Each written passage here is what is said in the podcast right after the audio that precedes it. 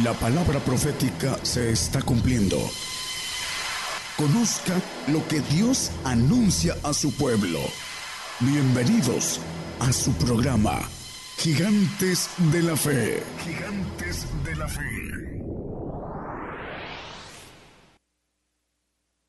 Vamos a, ver eh, algo que de una manera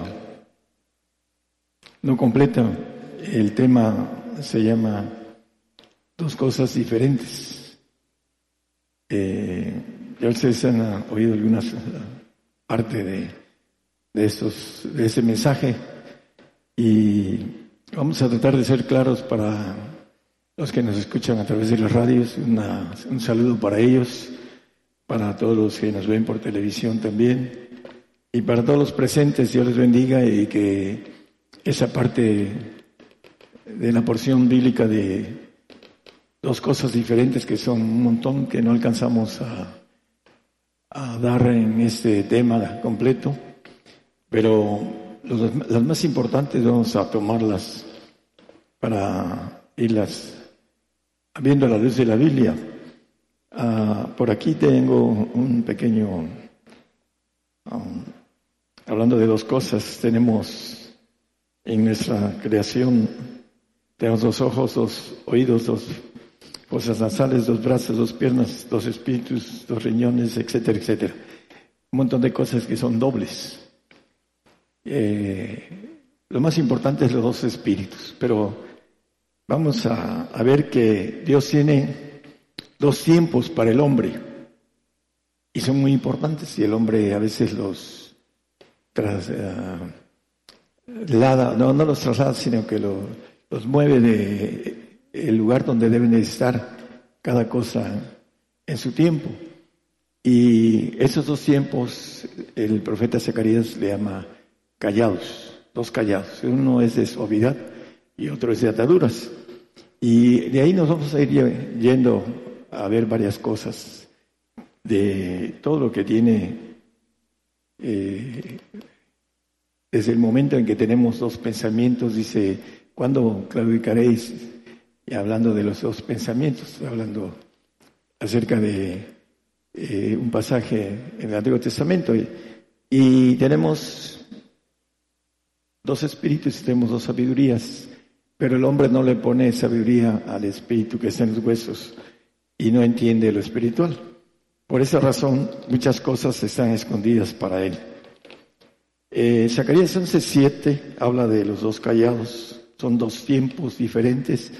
vamos a ver con el hombre viejo y el hombre nuevo, que son dos, dos hombres diferentes. También vamos a ver. No, lo vamos a meternos en muchas este, profundidades, pero sí vamos a, a pasar un poquito con la palabra de Dios acerca de estos puntos, porque la mayoría de predicadores predican que estamos en el nuevo pacto.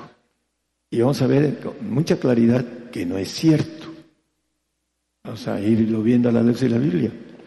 Y no quieren rectificar porque muchos primero tienen su vida de una forma ya establecida y dicen no puedo cambiar. Tengo veintitantos años, treinta años predicando esto y no puedo eh, rectificar porque no son humildes y tampoco son valientes, porque muchos eh, los corren cuando empiezan a, predicar la verdad de la Biblia.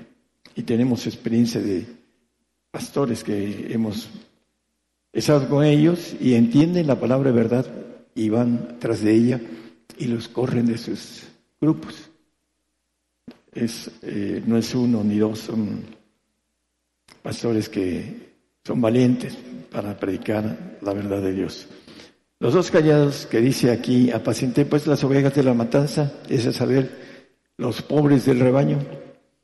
Dice que él vino a predicar a los pobres, dice en Mateo, no lo ponga, 10.5 nada más como referencia.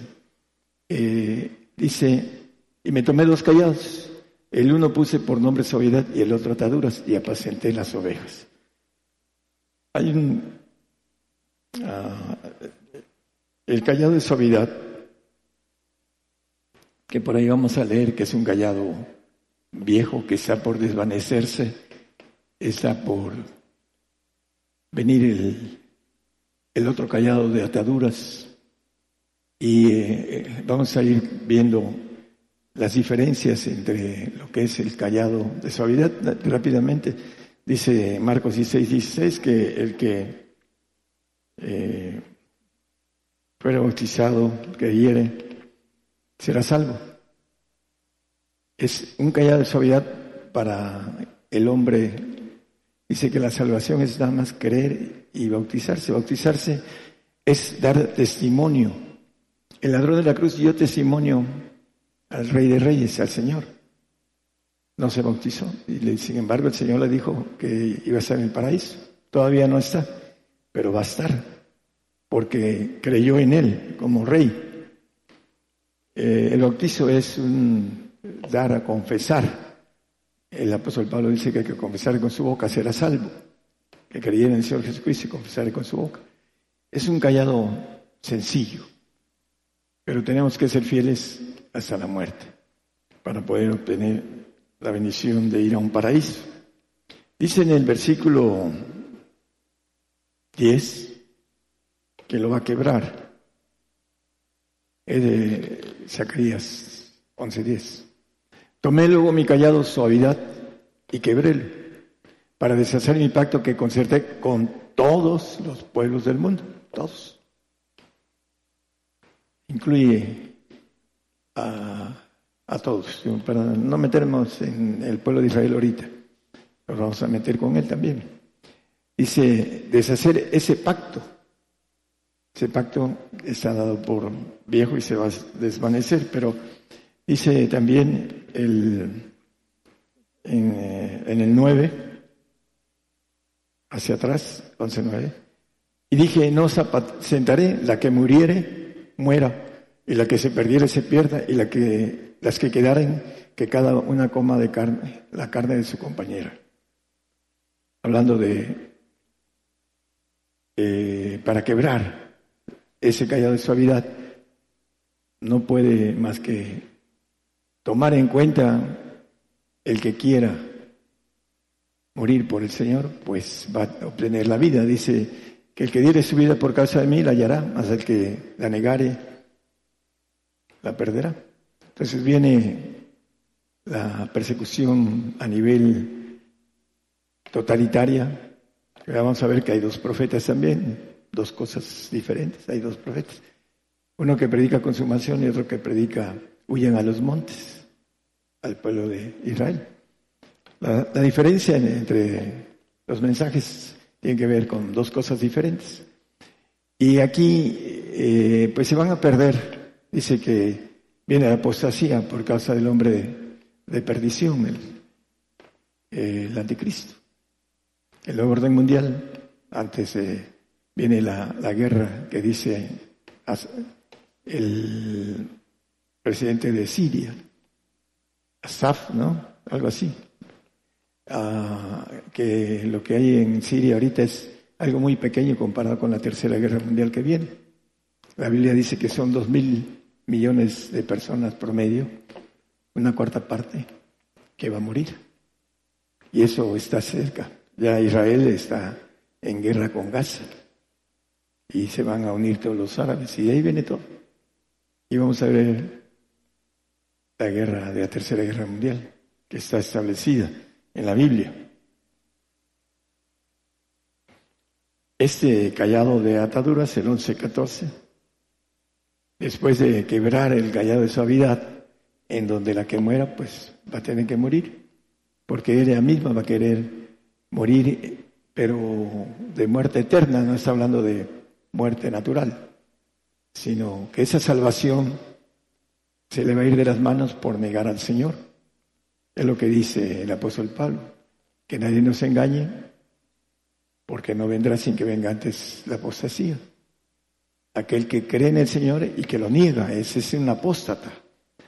Y nosotros queremos que nuestro hermano en todo el mundo se afirme en el Señor, sea salvo, sea santo, que tiene más fuerza. Y el perfecto, pues es el, dice la Biblia, que es el único que no se pierde, porque tiene el espíritu para siempre del Padre. Esa es la diferencia. 11.14 dice, quebré luego mi otro callado ataduras para romper la hermandad entre Judá e Israel. Hay algo que nos maneja Apocalipsis 22. Dice que prendió al, dragón, aquella serpiente antigua que es el diablo, y Satanás se le ató por mil años. Se llama callado de ataduras al milenio en donde el Señor viene a, gobernar, a reinar. El 24 no lo ponga, el 26 dice que el Señor va a reinar mil años con nosotros. Dice que fuimos escogidos para reinar en el 5.10. Ese sí lo puede poner. Ah, dice, nos ha hecho para nuestros Dios reyes y sacerdotes y reinaremos sobre la tierra. Eh, los mil años que habla en el 24 y 26 de la bienaventuranza de los santos, vamos a estar reinando sobre la tierra y vamos a ver que hay dos resurrecciones, una terrenal y una celestial. Y muchos dicen que la primera es la de los creyentes, pero no es así. La primera es terrenal y es de santos y perfectos, ahorita lo vamos a ver.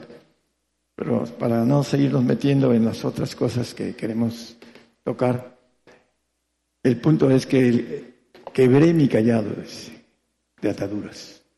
Al final de los mil años, Satanás va a ser suelto, dice el 27 de Apocalipsis.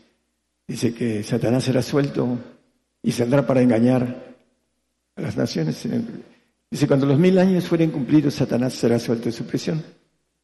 La Biblia no dice que el Señor se va a ir, pero va a ser mil años, eso sí lo dice, y después ya no lo vemos, porque va a soltar a Satanás y se va a ir.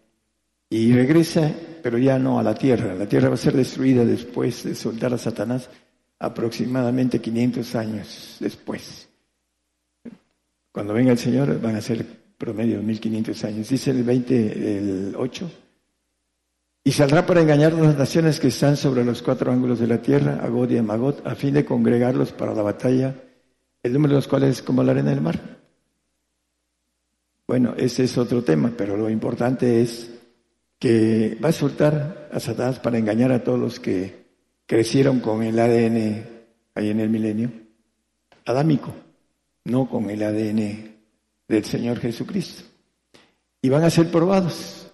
Los va a soltar para probar a los que no han sido probados, que van a vivir, que van a pasar. Hay un grupo de remanente judío, la tercera parte dice la Biblia que va a pasar las lo que llaman ah, las plagas apocalípticas, no los van a tocar.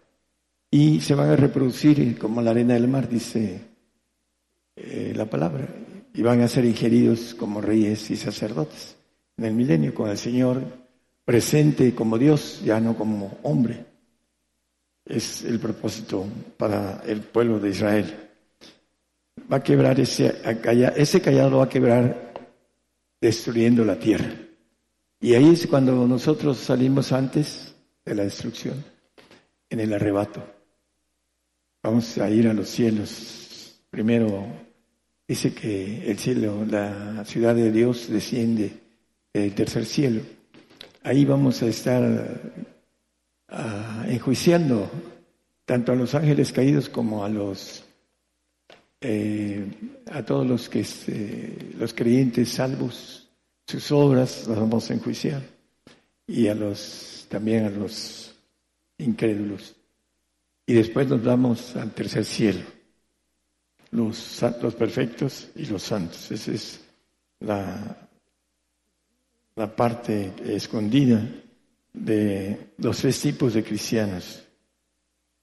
En 1 Pedro 1.7 dice que la prueba de nuestra fe, nosotros vamos a ser probados ahora, dentro de muy poco, mucho más preciosa que el oro, la fe que tenemos en el Señor. No hay nada que se compare con lo que hay aquí. El oro no es de la tierra, por si no lo saben. Viene de de fuera.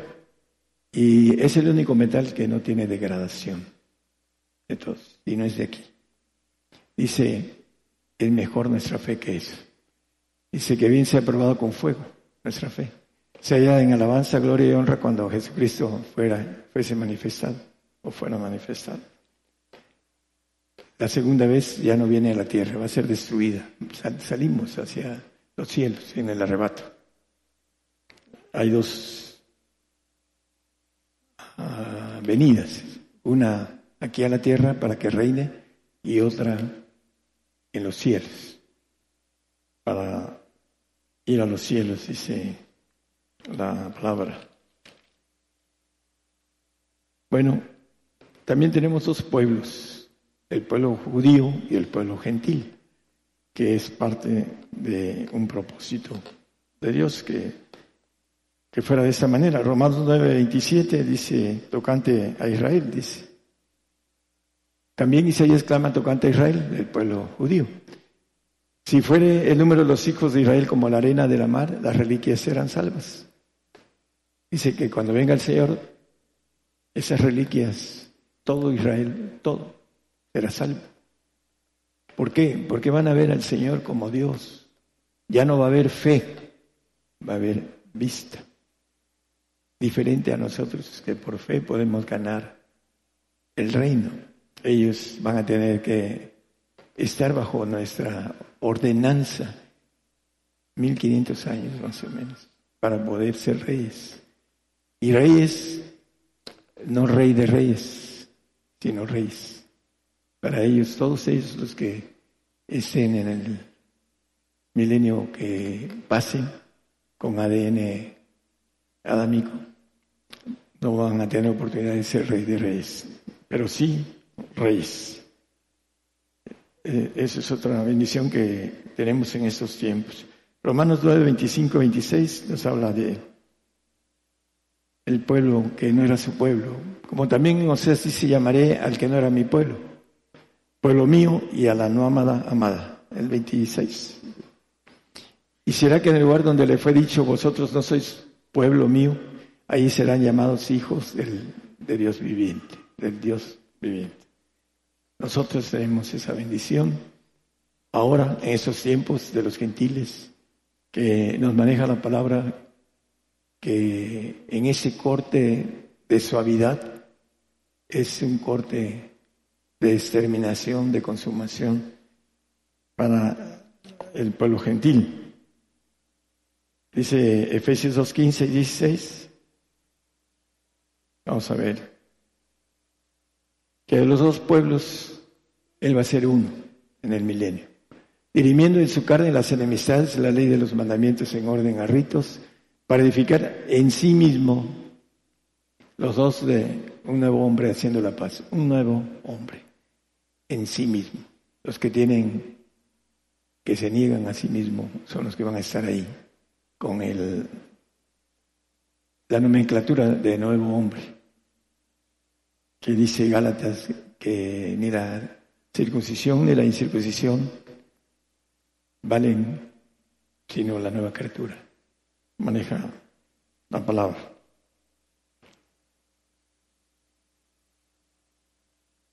Bueno, vamos a terminar de leer el es 15 y 16, ¿verdad? Sí. Y reconciliar por la cruz con Dios a ambos en un mismo cuerpo, matando en ella las enemistades. El pueblo de Israel, para nosotros, nosotros éramos abominables hasta el día de hoy para el judío. Somos abominables. Lo dice la Biblia en muchos puntos de pasaje. Para esa enemistad, dice que en la cruz, ah, en un mismo cuerpo, va a matar las enemistades que hay ahorita entre el pueblo que se justifica por la ley. Es lo que maneja la Biblia.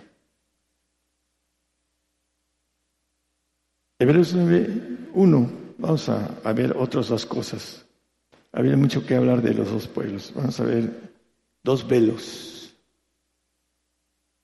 Tenían pero también el primer pacto reglamento del culto santuario mundano y santuario mundano. El primer pacto que es el primer velo, que es el santo.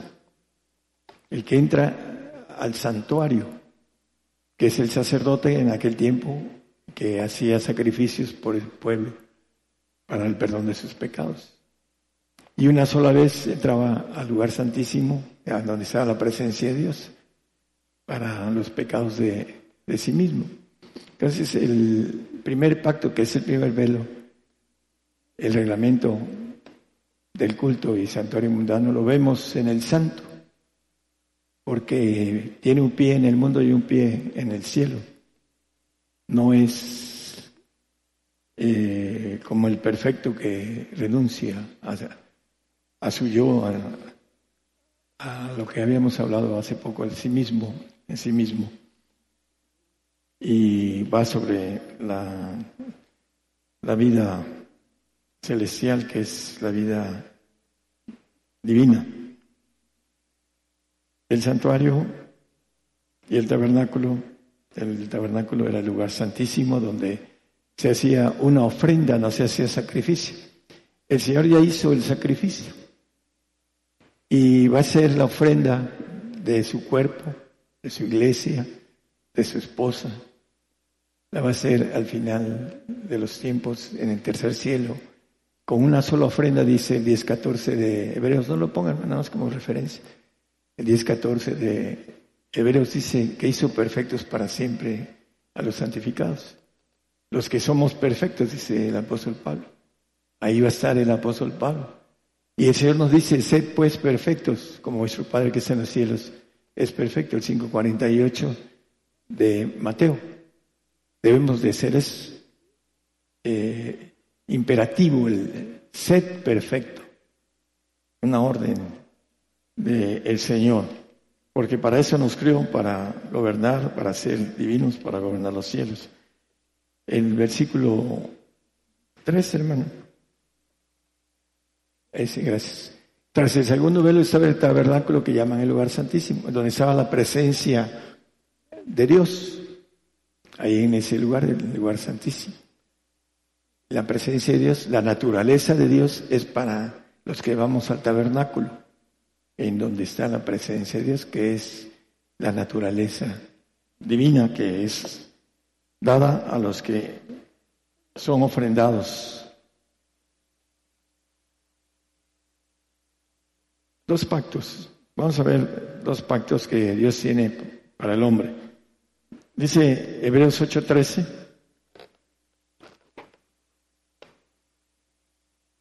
Diciendo nuevo pacto dio por viejo al primero y lo que es dado por viejo y se envejece cerca está a desvanecerse.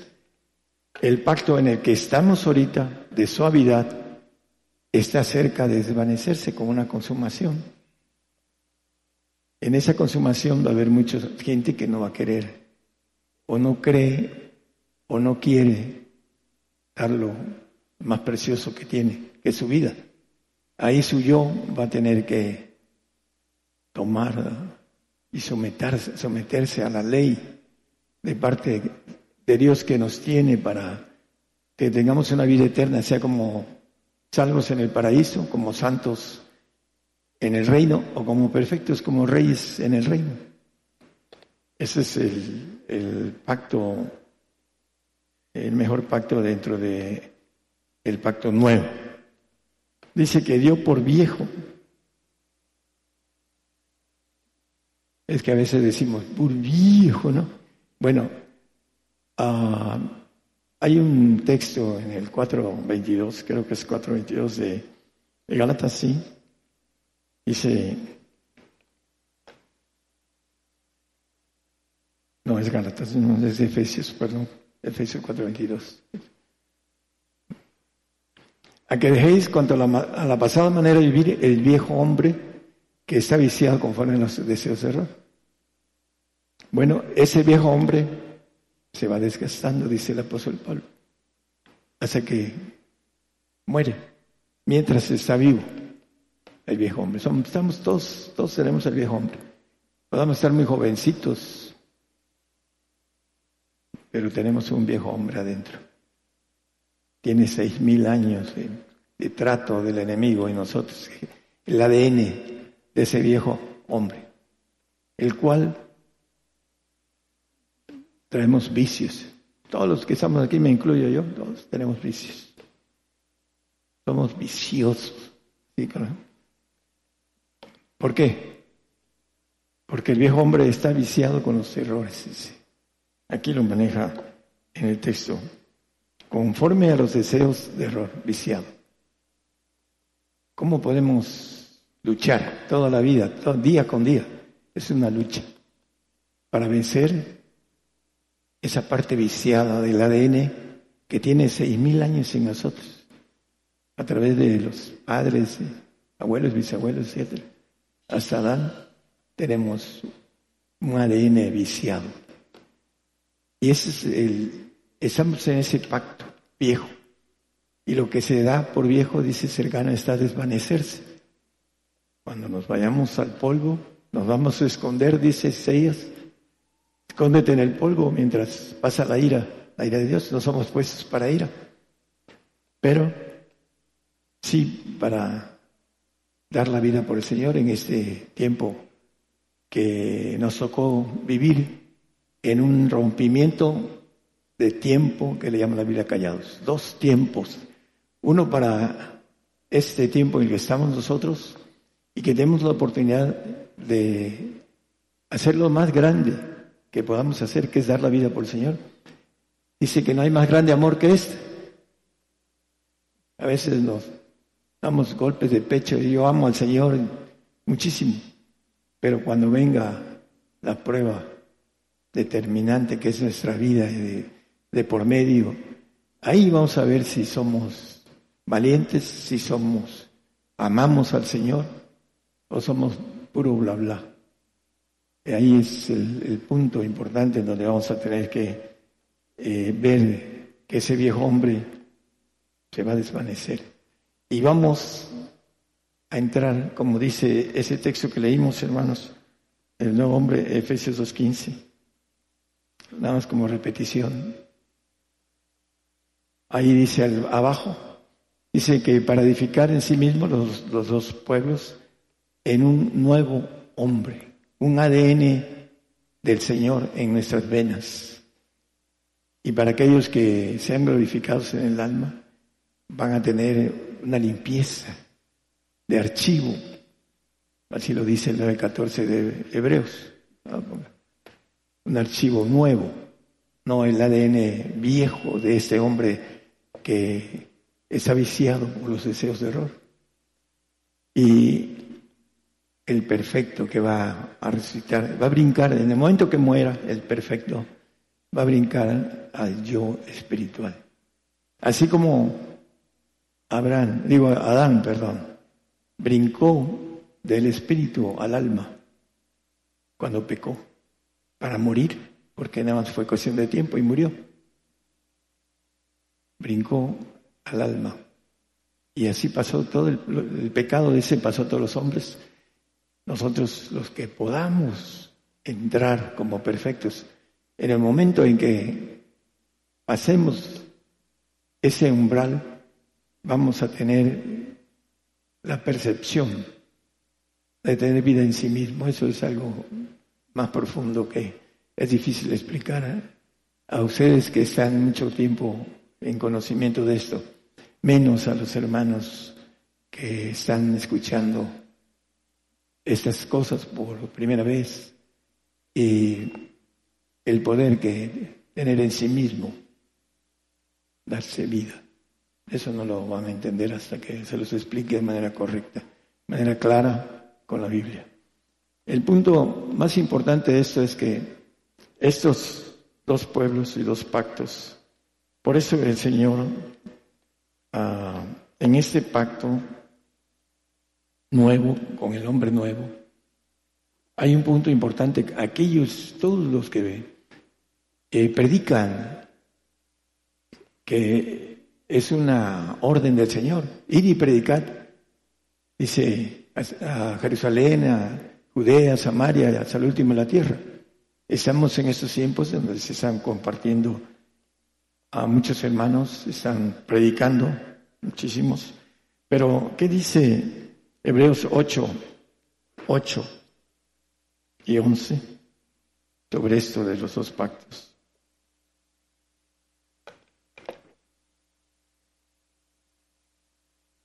Dice que al final, y para con la casa de Judá, un nuevo pacto, el 11. Ninguno enseñará a su prójimo, ni ninguno a su hermano diciendo, conoce al Señor porque todos me conocerán, desde el menor de ellos hasta el mayor. El nuevo pacto dice que la tierra será llena del conocimiento de Jehová, como las aguas cubren la mar. El 2.14 de eh, Abacú. El, el punto es que todo el mundo, todos los pastores, manejan que estamos en el nuevo pacto. Pero en el nuevo pacto no estaríamos enseñando, ninguno enseñará a su prójimo, ni ninguno a su hermano. No pueden responder eso. ¿Por qué están enseñando entonces? ¿Por qué yo estoy enseñando entonces la palabra? Porque no estamos en el nuevo pacto. Si no ustedes conocieran todo, porque no podría yo enseñarles nada. Porque todo, la tierra va a ser llena del conocimiento de Jehová en el nuevo pacto, en el nuevo hombre. Es, dice Tito, que es un lavacro del agua en todos los sentidos, en la cuestión de conocimiento, en la cuestión, ahorita el hombre animal no percibe lo espiritual, no lo entiende, tiene que comenzar un camino espiritual de entendimiento para poder alcanzar sabiduría de Dios, que aún lo profundo de Dios lo, da. En el 2.10 de 1 Corintios dice que el Espíritu de Dios, aún lo profundo de Dios, lo revela. Pero Dios nos lo reveló a nosotros por el Espíritu, porque el Espíritu todo lo escudriña en lo profundo de Dios. En ese tiempo todo va a estar escudriñado. ¿Por qué? Porque el Señor va a llenar de su conocimiento, que dice Isaías 53, 11. Por su conocimiento, Él justificará mi cielo justo a muchos. Ese conocimiento que la tierra va a ser llena del conocimiento de Jehová. En ese tiempo dice que como la arena del mar se multiplicarán los reyes y que no faltará ningún, ninguna silla, por decirlo así, al Señor Jesucristo que pueda gobernar los cielos. Lo dice Jeremías. Entonces, es otro punto importante. No podemos estar yéndonos a tanto, tanta información, pero es importante que nosotros sepamos que el nuevo pacto no es ahorita. Mucha gente predica, estamos en el nuevo pacto. No es cierto, porque la Biblia nos dice que en ese nuevo pacto ninguno enseñará al prójimo ni al hermano. No habrá maestros, no habrá enseñanza de hermenéutica, de exégesis, de escatología, etcétera, todo lo que enseñan en las cuestiones de teología humana. En esos dos pactos tiene que ver también algo que nos maneja 1 Juan 5, 6. Que el Señor viene por agua y sangre. El salvo no entiende por qué tenemos que derramar la sangre. Los santos y los perfectos sabemos que es una figura que en el Antiguo Testamento se hacía. Y esa figura dice con, con mejores, dice, eh, hablando de cosas celestiales, hablando de los sacrificios, que nosotros vamos a ser seres celestiales, pero tenemos que ofrendar nuestra sangre por eso dice, vi las almas de los degollados. La sangre de nosotros, vamos a cambiar de sangre y tenemos que derramarla. Esa es el, eh, la figura del pacto, el agua. Dice Pedro que por agua fueron salvas ocho personas, no lo pongo. 20, 21 de Pedro, que no quita las inmundicias de la carne, etcétera, etcétera, el agua. Y la sangre que es parte del sacrificio de los santos y los perfectos. Ya hemos visto textos de estos. Ah, bueno, todavía me faltan como cinco hojas más. Es cierto. Hebreos 4, versículos 3 y 4. Vamos a hablar de dos reposos. Estamos hablando de dos cosas diferentes. Vamos a hablar de dos reposos.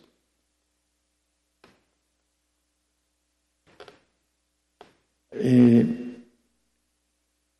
pero entramos en el reposo los que hemos creído, todos, el salvo, el santo y el perfecto entran en el reposo eterno. Vamos a llamarlo así eterno por celestial más que eterno, porque el salvo no entra en un reposo eterno. De la manera que dijo, como juré y mira, no entrarán en mi reposo. ¿Quiénes? Pues el pueblo de Israel. Aún acabadas las obras desde el principio del mundo, hablando de que en ese tiempo de reposo el pueblo de Israel va a ser, de comillas, esclavo de nosotros. No va a ser esclavo, sino va a ser trabajador, en diferente forma con el faraón. Pero sí va a trabajar para nosotros durante 1500 años. Entonces, por eso dice que no entrarán en mi reposo. En ese reposo terrenal, porque no van a reposar, nosotros sí vamos a reposar, porque van a trabajar para nosotros. Dice que con las riquezas de las gentes seremos sublimes, dice Isaías. Esa es la diferencia. El versículo 4, no sé por qué lo puse, pero dice, ah, porque en un cierto lugar dijo así del séptimo día, que es el milenio, y reposó Dios de todas sus obras en el séptimo día, cuando hizo la creación pero nosotros vamos a reposar el séptimo día, el día de Jesucristo, que habla en Colosenses, no lo ponga tampoco, 1.6, dice que el que empezó la obra en nosotros la perfeccionará en el día de Jesucristo, nos va a perfeccionar en ese milenio. Mil años es como un día delante de él. Hebreos 4.11.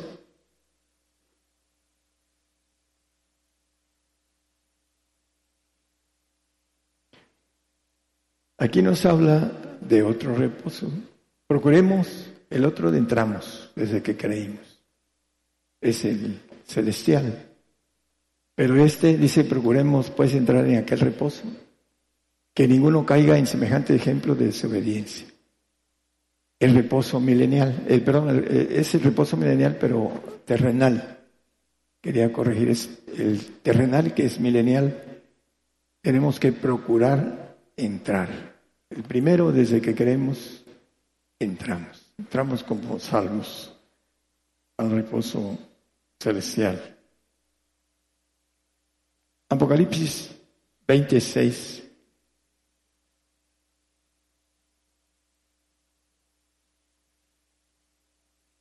Nos habla de una resurrección de santos y nos habla de una primera resurrección. Y en el 25, atrás, versículo atrás, más los otros muertos no, tocar, no tardaron a vivir hasta que sean cumplidos mil años. Esa es la primera resurrección. Ahí hay algo escondido porque muchos predican chueco este punto en los dos textos. Habla de una primera resurrección. Pero estos dice que estos muertos no tornaron a vivir hasta que se han cumplido mil años. Mil años y un tiempo más, dice la palabra. Aproximadamente 500. Dice que es la primera resurrección. Pero es celestial, no es terrenal. La terrenal es la de los santos. En el 6 dice que es la primera resurrección. Aquí dice la primera, pero esta es primera terrenal. Dice, la segunda muerte no tiene potestad en estos, antes serán sacerdotes de Dios y de Cristo y reinarán con él mil años. Somos los que vamos a entrar en la primera resurrección terrenal. Dice el 15 y 46 de Primera de Corintios.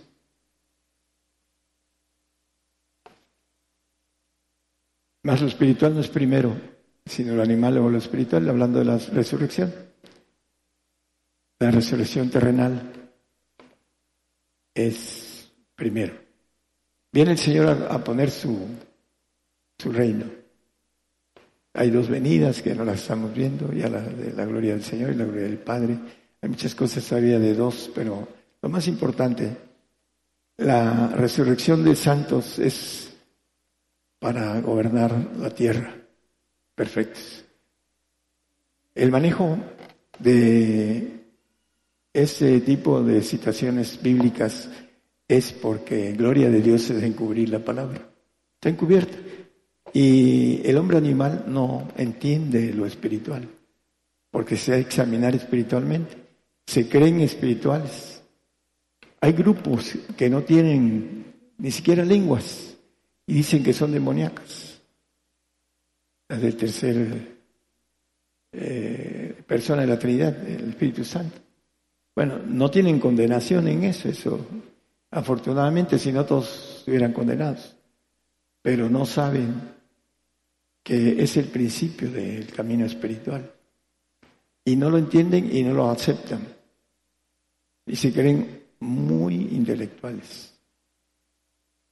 No quiero decir cuál es el grupo, pero hay varios grupos parecidos.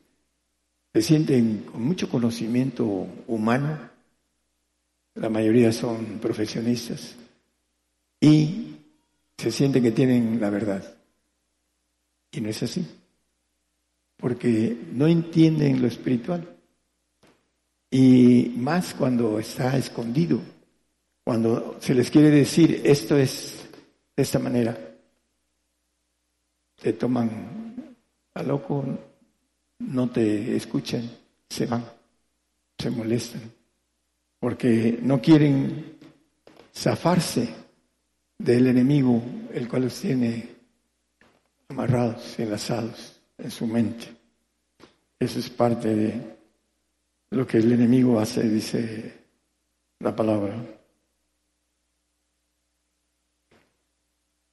Hablando de la sabiduría, que nada más vamos a tocar unos dos textos, uno en 1 Corintios 2.14, que ya lo conocemos.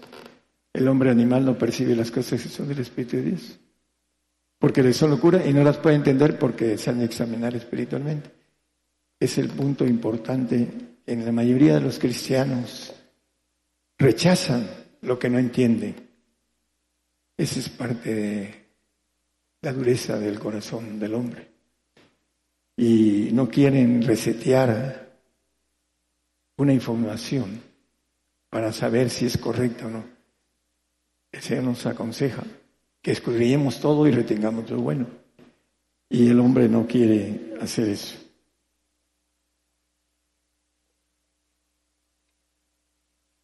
Hay dos hijos, ya lo hemos estudiado, el adoptivo y el legítimo.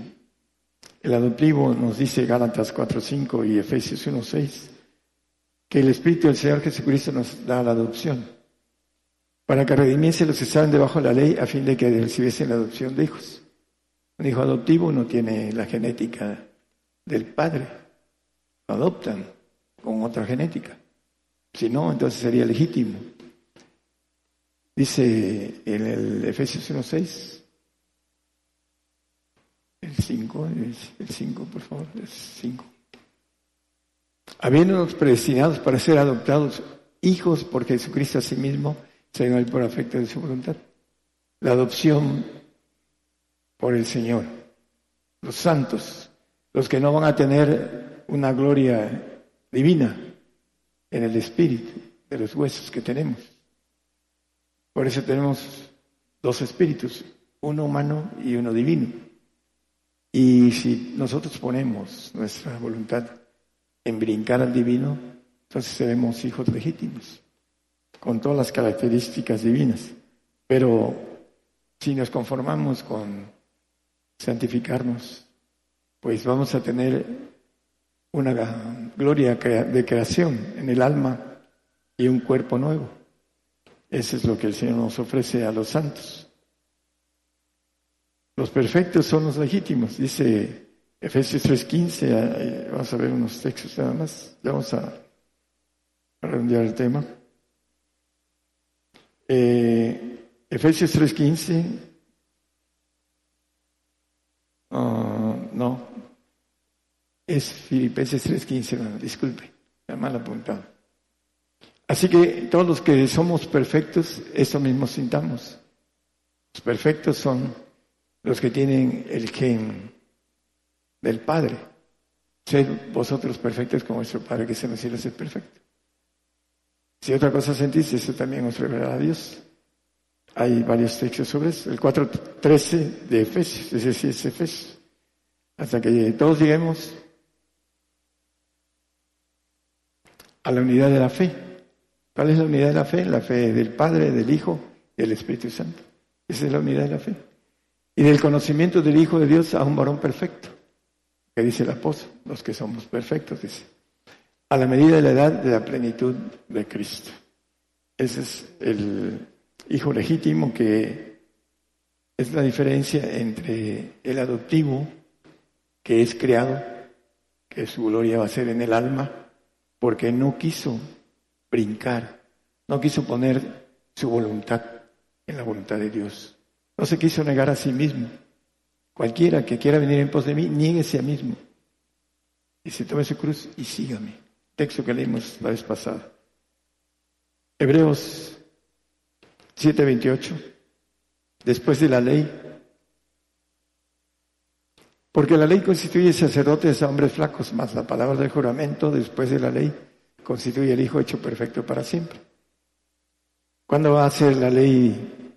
Dice que abrogada, dice Mateo 5, 17, que después de que la tierra sea destruida. Hablando aquí en el 17 dice que no ha venido para abrogar la ley o los profetas. Ahorita vamos a ver los dos profetas para terminar. No han abrogados, no han quitados. Es lo que quiere decir abrogar, quitar. Hasta que perezca el cielo y la tierra, dice. Ni una jota ni un tilde perecerá de la ley hasta que todas las cosas sean hechas. Esa ley va a estar hasta que la tierra sea exterminada por fuego de parte de Dios. Le falta bastante. Bueno, el otro texto.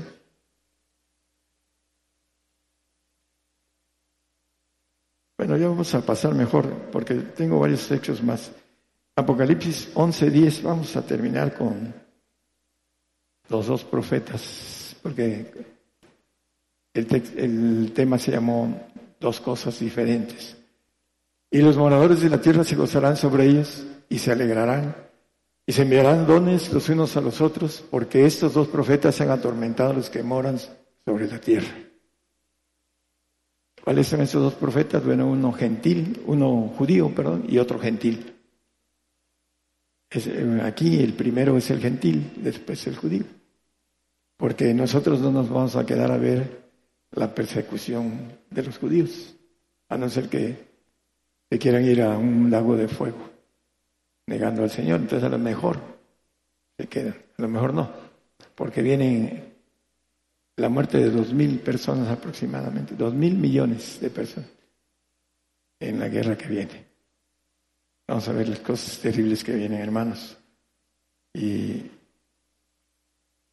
por eso atormentamos la tierra por lo que compartimos. Pero es algo importante. El Señor nos quiere pasar por fuego para que podamos obtener ser legítimos hijos de Dios. Ese es el punto de todo esto importante. El hombre que quiere estar en un nuevo pacto no entiende que para brincar ese nuevo pacto tiene que ser hallado examinado y aprobado. Eso es lo que nos dice la Biblia, por todos lados. Dice aquí que han atormentado a los que moran en la tierra. Nada más lo único que, no sé por qué se atormentan si digo que es una consumación de todos los cristianos, de todos los gentiles. No sé por qué se atormentan en eso. Algo muy... Bueno el humor negro del profeta gentil. Mateo 24, 16. El otro gentil, digo, el otro profeta judío, le dice, le va a decir a los judíos cuando el anticristo vaya sobre ellos, primero con la carita de yo no fui, como dice mi hermana, y después se les voltee y los empiece a perseguir. Dice que una tercera parte quedará de ellos. Entonces los que están en Judea huyan a los montes. Les dice el Señor en su profecía a los judíos, ese remanente que van a atravesar y que van a quedar para ser servidores de nosotros y se van a multiplicar. Van a tener el ADN adámico.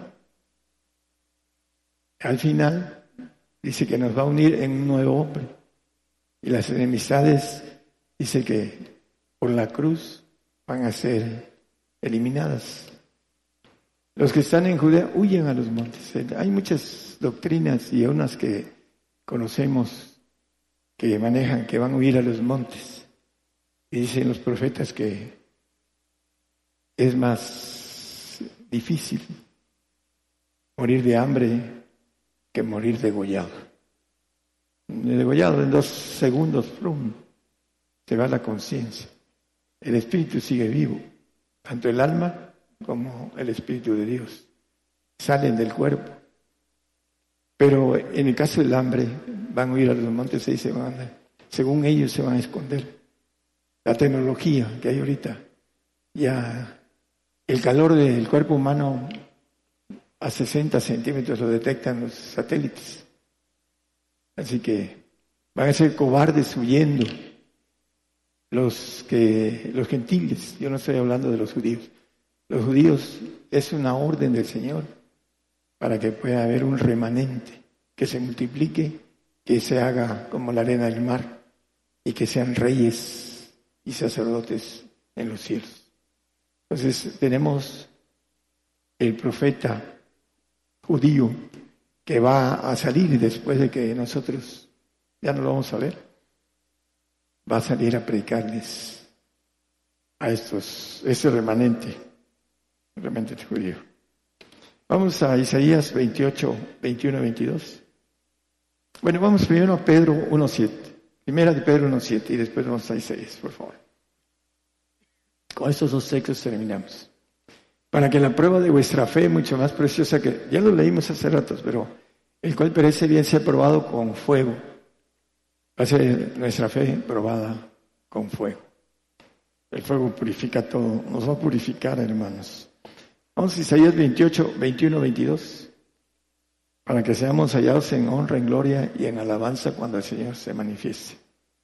Porque Jehová se levantará como el monte Perasín, como el valle de Gabón, se enojará para hacer su obra, su extraña obra, y para hacer su operación, su extraña operación. En el otro texto. Ahora pues no os burléis porque no se aprieten más vuestras ataduras, porque consumación y acabamiento sobre la tierra he oído del Señor Jehová de los ejércitos. Esta obra extraña que es un rompimiento de un callado de tiempo, hay dos tiempos, estamos en el primero, y, estamos a punto de el Señor romper este tiempo.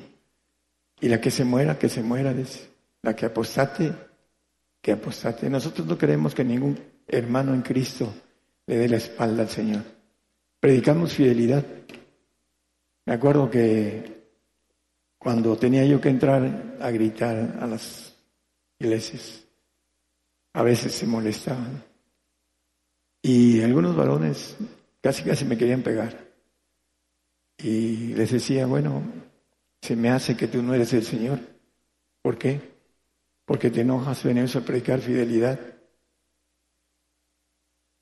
Y el diablo no va a venir a, predicarte que seas fiel al Señor. Y ya se callaban porque se sentían, algunos eran cizaña, se sentían descubiertos y se callaban. Bueno, la extraña obra, consumación de los gentiles. Hay un texto de que quería yo manejar en es voy a tener que buscar aquí en la palabra eh, en Ezequiel 14 creo que es 22 estará tu corazón firme cuando el Señor obrare sobre ti. Aquí está, déjeme, Son las hojas muy delgadas. ¿Ya lo puso? Ahí está, ok. ¿Será firme tu corazón? ¿Tus manos serán fuertes en los días que oraré yo contra ti? Yo, Jehová, he hablado y haré. Para aquellos que no creen en esas palabras del profeta gentil apocalíptico, cuando se esté haciendo, entenderán que por profeta fueron guardados, porque así lo dice la palabra. Para eso el Señor me llamó, para salvar almas, antes de empezar mi trabajo, de acuerdo de lo que me dijo, que me había llamado para salvar almas. Y no solo salvarlas, sino santificarlas y presentar hombres perfectos al Señor. ¿Estará firme tu corazón? Una pregunta para todos. ¿Tus manos serán fuertes? los días que yo obraré contra ti, el Señor va a obrar contra nosotros. Eso es lo que dice la palabra, porque nos va a probar. ¿Seremos aprobados? Hay que procurarse. Hay que ser firmes en el espíritu, en la carne. No hay nadie que esté firme. Dice, le dice el Señor a los que están en la carne, mire que no caiga porque la carne es débil. Si estamos en la carne podemos caer. Y el que caiga se va a arrepentir forever, forever, forever. Queremos, hermanos, en Cristo que nos escuchan a través de las radios y las televisoras, que sean fieles al Señor hasta la muerte. Porque eso es lo que viene a través del plan que se ha escrito y escondido entre sus palabras. Nos va a probar con fuego para que nuestra fe sea hallada en honra, en gloria y en alabanza cuando lo veamos, cuando Él se manifieste. Ese es nuestro deseo, que cada uno de los que nos estamos aquí presentes y los que nos están escuchando puedan ser valientes y ser vencedores, como dice Apocalipsis. Vencer eh, a la muerte. Dice el 12-11 de Apocalipsis que estos le vencieron, no amando sus vidas hasta la muerte. Y ellos le han vencido por la sangre del cordero y por la palabra de su testimonio y no han amado sus vidas hasta la muerte. Que todos tengamos esa mente que dice el apóstol Pablo, Pedro, perdón, que debemos estar armados del mismo pensamiento que el Señor padeció en la carne armados en la mente para atravesar esa prueba de fe que viene muy pronto. Dios les bendiga a todos y sean fieles al Señor hasta la muerte. Gracias. Por el día de hoy hemos conocido más de la palabra profética más permanente que alumbra como una antorcha en un lugar oscuro hasta que el día esclarezca y el lucero de la mañana salga en vuestros corazones. Esta ha sido una producción especial de Gigantes de la Fe.